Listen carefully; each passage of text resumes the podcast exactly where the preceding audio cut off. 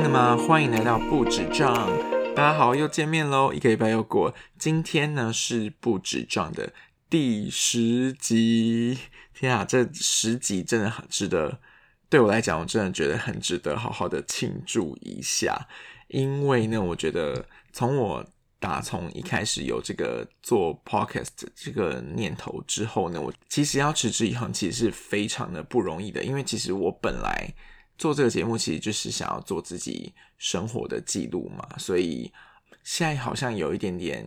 自己觉得自己的小小成绩啦。因为从一开始决定要做，然后也不知道做什么主题呢，其实好像到现在十集，好像也没有到一个很明确的轮廓，可是。总有一种，诶，每个礼拜好像都要完成一件事情，然后我会去做一些，不管是气化啦，或者是我要想办法去训练我的口条啦，或者是嗯，我要制作一些呃社群的素材等等。虽然现在就是有一搭没一搭，但是我觉得对我来讲都是一种练习。好，那今天呃第十集那要讲什么呢？今天就来跟大家聊聊我最近的近况好了，因为。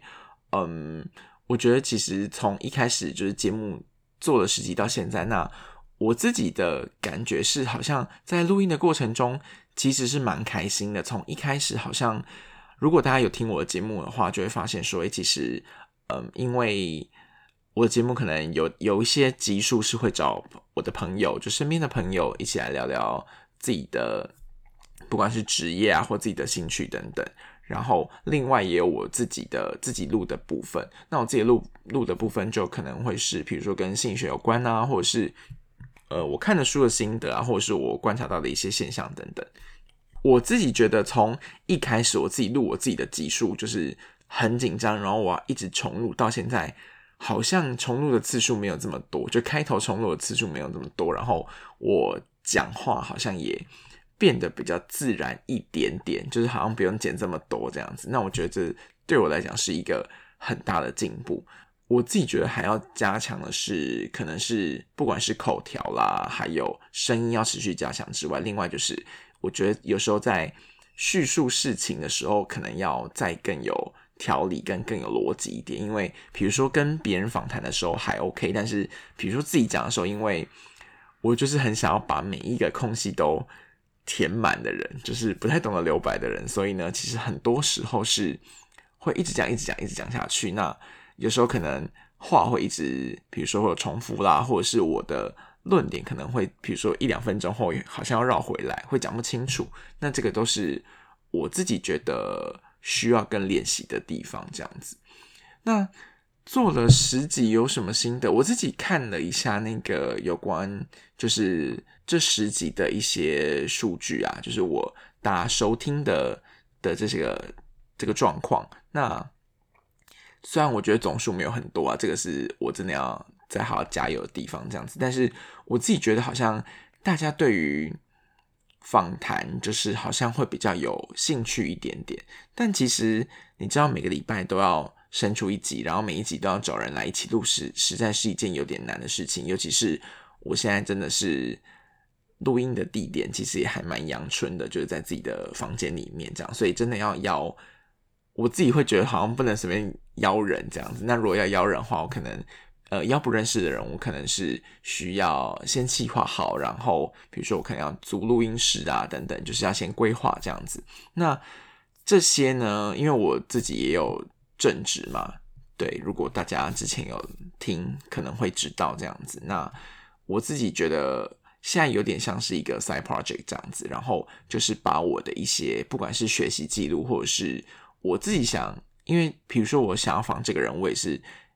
对于我的这位朋友的某一些些，不管是心路历程或者是故事，其实是很好奇的，所以我才会就是志同道合这样子。那如果就是我现在是下班时间会做这些这个 side project 这样子，但如果今天是假设是，比如说我要更有企图心、更主动的去做，或者是我的内容要在更扩大的话，那我就是要来思考说，诶，比如说我时间分配上够不够啊，或者是我要做什么样子的调整，才会让我的内容产出是更有效率的。包含比如说我也看了很多，像是在 Instagram 上面的一些像是有做 Podcast 的频道，他们的社群，我觉得也做得很好。那这些都是我应该要来学习的。那我这边就是要好好思考一下，说，诶，就是有其实是时间分配的关系然后另外就是我的我自己觉得我的制作的效率跟速度，跟发想议题的速度，可能要再更快一点。我觉得时间的投入才会有相当更有品质的产出这样子。那另外的话，除了有一定一定程度的产出之外，之后呢，另外就是要来思考，譬如说，呃，譬如说像是商业模式的部分啊，譬如说要什么盈利等等。因为老实讲，就是投入这么多时间，那这些时间其实我可以原本拿来做别的事情嘛，我可以比如说跟去研。去研究知识啊，或者是去上课啊，等等这样子。那如果投入了这么多时间，那也会在未来会希望有相对应的的的回报嘛，收获这样子。不管是精神上的，或者是物质上的这样子，这个就是要再去考量的。这是我觉得这十几的一些回顾啊。那回顾这么久，因为其实，在这段期间内，虽然我一直在持续的有产出内容，那这些产出的内容其实是我自己，比如生活中遇到的一些，诶，最近有接触到的事情之外，那其实我也常常的在思考人生的目标这件事情，因为好像从以前。不管是从出社会开始啊，然后因为我自己觉得，像台湾的小朋友，现在的小朋友可能很有主见啊。但是，比如说我我那个年代，就是呃，可能三十三十出头的的的人，就是我觉得他们在不管是求学时代，或者是原生家庭带给他的一些影响，可能不一定是。这么早就有人生目标的启蒙，所以我自己也是，诶，我觉得是在这个出社会的路，或者是以前就学啊，就是就学就业的这个路上，自己去慢慢摸索出来。所以我其实是一个，我好像接触的很多很广，但是，嗯，会透过这个方式去思考自己要什么的人，反而是常常使用的是删去法的概念这样子。那当然以前。我自己觉得年轻可能好像没有没有关系，但的确在那个就业的路上，就是也是会有一些前辈会会提点，会跟我说，就是诶，就是你应该要，比如说要找到自己人生的目标等等，然后比如说一些呃工具类的书或心灵类的书也会这样讲嘛，就是你要找到你的核心的 why 这样子。然后你才能去思考说，哎，你你该怎么做这样子？那的确，在这个过程中，我觉得对我来讲，其实是稍微比较困难的。所以，呃，我记得我印象最近印象很深刻的事情，是我在年初的时候有看了一部电影，叫做《灵魂急转弯》，不知道就是大家有没有看过？它就是在一部讲人生目标的电影嘛。那我自己看完的感想是。我不知道是那天下午比较想睡还是怎么样，就是然后可能戴口罩看电影吧。就是我只要戴口罩，然后在密闭空间里就会很容易打哈欠这样子。所以不知道我自己觉得好像有点某一些某一些点我自己有点 miss 掉。但是我后来在思考说，哎，好像除了想睡觉之外，会不会是我其实因为我本身就是觉得我好像没有那么认识自己，所以导致。我在看这样子的电影的时候，其实我不一定可以完全 catch 到他的想要传达的东西。比如说，他电影里面讲的是说，诶，你要一开始有一个人是他是很知道自己的目标什么的，可是当他追求到这个目标之后呢，他却觉得好像诶，不过就是这样。然后另外另外的一个人物的原型是，他就是一直，因为他里面的故事架构是希望。就是你如果是灵魂的话，你必须要凑满你的，就像收集七龙珠一样，就是你要找到你的火花，然后你的对应的东西，你才能才能投胎。对，它的概念是这样子，才能变成人这样子。那其实有里面有个灵魂，就是一直找不到这样子。那他也在那个过程中，透过遇到这个男主角去知道说，哎，可能火花不带。不一定是说，哎，你一定要找到你人生的一个非常就不一定要找到你的目标，有时候可能一些小事也会让你也会带来一些生活的启发或火花，这样子。无论如何，就是我觉得人一辈子就是一定是会学着这件事情，因为有一些人就是诶，我蛮专注的，那我就是享受在那个专注一直钻研下去的乐趣嘛。那我觉得像我可能是诶，我一直会去接触很多东西，那我会我也会觉得说，诶，比如说我不管是透过学习或在这个过程中去，不管是学习的更深，或者是我会让心灵更富足等等，那我也会尽量让。这些学习到过去学习到的知识，它是串成一个一个有连结或者是一个网的，那就是不知道未来会发生什么事这样子。比如说我最近啊，就是虽然有点发散，但像是我最近就开始除了录节目之外，那我也因为开始录节目，所以我会很认真的去看书，因为某一些集数就是如果要上架的时候，我就是要赶快把书看完，我才能做读书心得嘛。那有时候我又希望是一些比较专题式的讨论，所以我就不一定会只是诶看一本书这样子，然后我就把它讲完。我反而会是，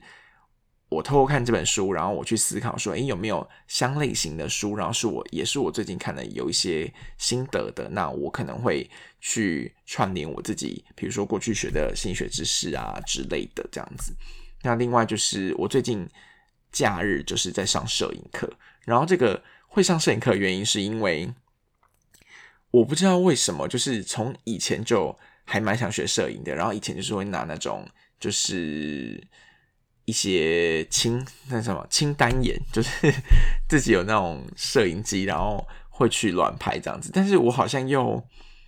比如说我又不是一个非常喜欢出去玩的人，所以其实有时候可能拍一拍，然后你也没有。好像就是有一搭没一搭的，然后你也觉得像现在手机很方便，所以可能食物啊什么的是 OK 的这样子。但是真正拿起相机的时间其实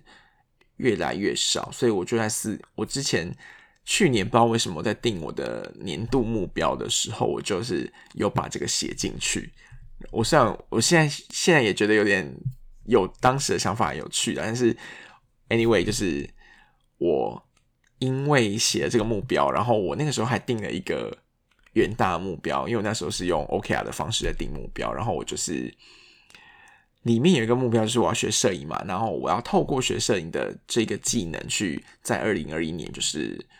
赚到一些收入，这样子有点现实，但是我当时就是想要这样定，因为我觉得我是一个定了目标，然后好像对我来讲会比较，因为有了一个一个目标，所以我会。一直往那边前进，这样子，所以最近像假日开始学摄影啊，然后开始，比如说会开始因为要交作业，所以我就是要到处去看，然后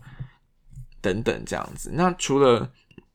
多尝试之外，刚刚讲要看书嘛，然后我最近就是看了蛮多书，然后之后如果有机会的话，我会再挑一些些来跟大家分享。比如说我最近看的就是有一些就是跟人生有关的书，比如说像是我。之前看了戏骨阿雅的书，然后他的书名啊追不到梦想就创一个这样子，然后另外还有一本也是跟深爱有关的书，然后是许权的书，它叫做别输在只知道努力这样子。那我觉得他这两本书的观点都蛮有趣的，就是一个像戏骨阿雅的书就是非常的正向，然后我觉得在那个。读的过程中，就是你会感受到他的不管是乐天跟积极，还有一股傻劲，然后也会让我想在思考，说我是不是好像我比他小很多，可是我好像已经少了那个很年轻的那种很正向，然后的那种冲劲的感觉，这样子。对，所以也让我在检视，说我自己好像也要，就是是不是应该要做一些不让自己后悔的事情。然后另外许权的话，就是这本书我觉得还蛮有趣的，就是他是透过，因为他自己本身是像一个东南亚电商新创的副总这样子，所以他当时就是因为他有意识到说，比如说他就是希望他的在职业上的表现就是有到达一个程度，然后加上他也想要更好的生活品质，可以带给家人更好的生活。那基于这些种种的理由呢，所以他就是去。逐步的分析自己，并且设定目标，并且努力的达成这样子。那我觉得念这些书之后，我也会去去检视说，因为我觉得书是拓展你的知识嘛，不管是什么样子类型的书，那你看书，你就会思考很多自己的人生是不是要做一些改变。那先不论就是这些改变到底会发生什么变化，到底是好的变化还是不好的变化，但是有尝试的，就表示是一种新的进步，这样子。然后另外除了念这些生来说的话的。之外呢，我也是念了一些，比如说像投资的书啦，还有就是因为对人生有点迷惘，所以我就看了一些，哦，像是唐老师的星座书我有看，然后还有我最近有找到一个朋友，就是看了一些我的人类图，那这个有有空的话，也可以再邀我的朋友，就是来来聊一下人类图，还有比如说生涯卡，这个我也就蛮有兴趣的，就是心理。心理咨商师会就是跟职业职业这个领域比较有关的心理咨商师，他们会常用的一些工具，就是找到你的呃人生的核心价值，透过一些问题的引导，然后让你更透过这个方式更了解自己，这样子。对，那这个就是我最近在做的事情，听起来好像很多，但是我觉得好像。透过这种呃有目标的促进自己学习的方式，我自己觉得好像还蛮充实的。因为比如说像有时候我可能下班回家，我可能比如说像通勤的时候，我可能有时候会翻翻电子书啊，然后或者是我手边就会带一本书。那我遇到什么问题，我想要知道，比如说像我如果像刚刚提到说我想要多去研究社群，那我可能就比如说我就可以买，我就有电商人气的书，我就可以去研究我的 IG 的。经营要怎么做？这样子，对，那这些我觉得都是一种在不仅是让生活很充实，还是让你更有进步的一种动力吧。对，好，那讲到这边，对，突然想到一个事情，是我上个礼拜还有去看了一部音乐剧，然后因为之前就有计划说想要知道，就是好像看完之后应该要来分享一些心得，但是我不得不说，就是。这部音乐剧就是超出我的预想之外的好非常多，因为我之前就有看过他的评价，非常的好，这样子。那只是说，我觉得我亲身体验之后，让我非常想要推荐给每个认识的朋友都去看这样子。然后这一部百老汇音乐剧，它叫做，它是其实是一个外百老汇音乐剧，然后它是英文，它英文片名叫做《I Love You, You Are Perfect》。No change，然后所以它因为名字很长，所以它有一个简称叫做 LPC。然后它是史上第二个长寿的外百老汇音乐剧。然后它是就是近期在台北，就是这几个礼拜啦，就是我觉得有可能掀起一阵就是音乐剧迷的一阵小旋风吧，因为它其实演了蛮多场的，然后。之后的场次就是我看我买到的时候几乎已经都要完售了这样子，然后他是在呃我是上礼拜五看的，然后他是在那个四四南村里面的表演场地这样子，然后我觉得整个形式，因为我之前就想说我要去看戏，但因为我也没有时间去查相关资料，然后我也想说要维持很好的观影体验，所以我就完全没有设限，我只知道它是音乐剧，然后它是全。英文的文本，这样。然后，因为我以前对于台湾的音乐剧不一定有这么有信心，虽然我觉得有蛮多还不错的剧，但的确有时候可能，比如说，有时候可能是透过授权的方式，然后就是可能需要翻译呀，或者是原创的音乐，台湾原创音乐剧，我觉得有时候可能是我自己觉得是因为中文的关系，其实词跟曲其实，哎，词中文词真的是。博大精深啊，就是不是很好写，所以有时候那个剧情的连贯啊，然后跟词曲的咬合，我都觉得哎，好像好像可以更好这样子。对，但我不得不说，就是这个 LPC 我观影过后体验，我真的是非常的惊艳。怎么说惊艳呢？第一就是我觉得台湾人、台湾的演员想要演全英文文本的音乐剧，其实。非常的不简单，因为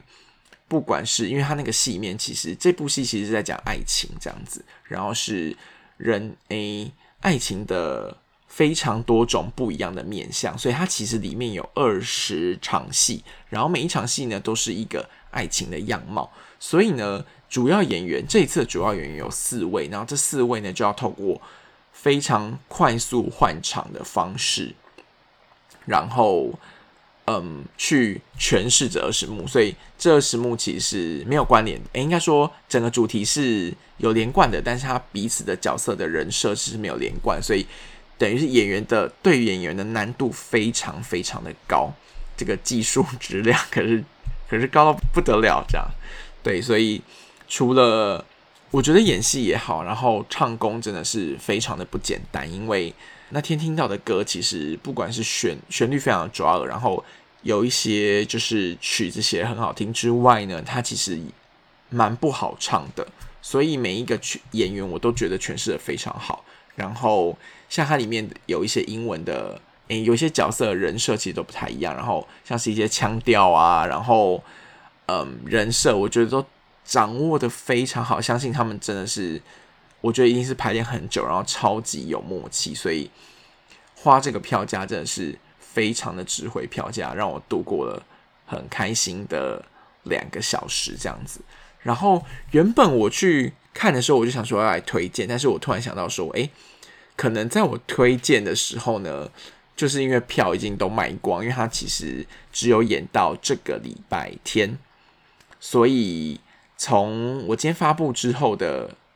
二十四号呢，就是之后的场次其实也都完售了，但是呢，我刚好那天在听的时候，我听到了一个消息，让我觉觉得好像赶快来分享给大家知道，就是他也有争取到一个新的其他的时段，就是四月二号的晚场，他们想要再做一个售票的加演，只是他的起售时间是是也就是今天的中午啦，所以等于是。这个这个节目，我们这个节目播了的时候，其实可能已经开卖了这样子。那反正就是推荐给各位好朋友。那如果有看到其他加场的讯息，或者是这票还没买，这个加演的场次的票还没卖完的话，就是赶快去抢购，因为我真的是非常的推荐。然后希望他们可以继续的呃推出这样子的戏剧，因为我觉得台湾。呃，我看完之后，我觉得虽然它是全英文的，但因为它有中文字幕嘛，然后加上他们的表演其实非常清楚，而且干净利落，所以其实我觉得没有到听不懂的程度，而且其实中文翻译其实翻蛮好，很多巧思在里面。然后我觉得台北现在的观影人其实也可以尝试这种呃全英文的文本，我觉得已经是。这几年一个蛮大的突破，这样子，尤其是希望台湾的不管是音乐剧啦，或者是舞台剧这种文文创文化发展类型的这个氛围可以越来越浓。然后，不管是未来可能，比如说有从别国家授权的也好啊，或者是我们的剧如果真的很优秀的话，其实可以可以演到全世界这样子。我最。想以前小时候就是最喜欢的就是梦想，就是到美国纽约的百老汇看戏。那的确，诶，呃，研究所的时候也有去看这样子，然后真的是为之惊艳。然后现在就是有机会可以在台北看到，真的很棒这样子。那希望台北就是有一有一个聚落，像是比如说像是美国纽约百老汇，或者是印象中像首尔的那个大大学路那边。就是有一个聚落是有关音乐剧的嘛，希望台北也有一个。那我们就是让大家可以更聚焦这样子。好，那我们大概就说到这边。那今天第十集的回顾好像有点闲聊，但我自己觉得今天好像特别的顺，好，因为都在讲 都在讲自己的事情这样子。对，那就希望大家继续收听下去哦。那不止 John 的这边也会在。挖掘更多更有趣的，不管是知识或者是我的分享也好，那这样子。那我的 podcast 在呃 Apple Podcast、Spotify、还有 Sound、还有 First Story 等各个大的平台呢都有上架哦。那如果有任何的呃疑问，或者是想跟我分享的小故事，也都可以透过 email 或者是直接透过我的 IG，IG 搜寻不止撞，或是 Facebook 搜寻不止撞，都可以找到我。那都可以跟我联系哦。那我们下次再见喽，拜拜。